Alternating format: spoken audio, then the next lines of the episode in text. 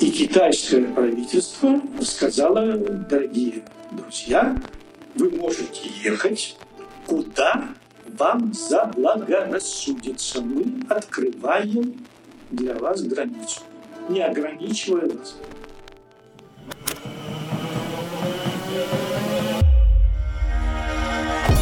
Привет!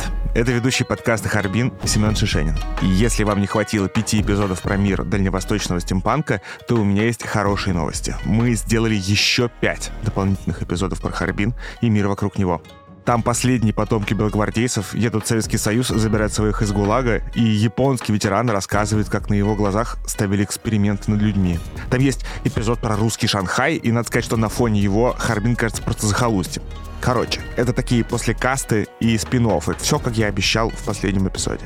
И все это лежит в нашем платном канале в Телеграме и доступно на Apple Plus, студии либо-либо. Подписывайтесь, все ссылки в описании.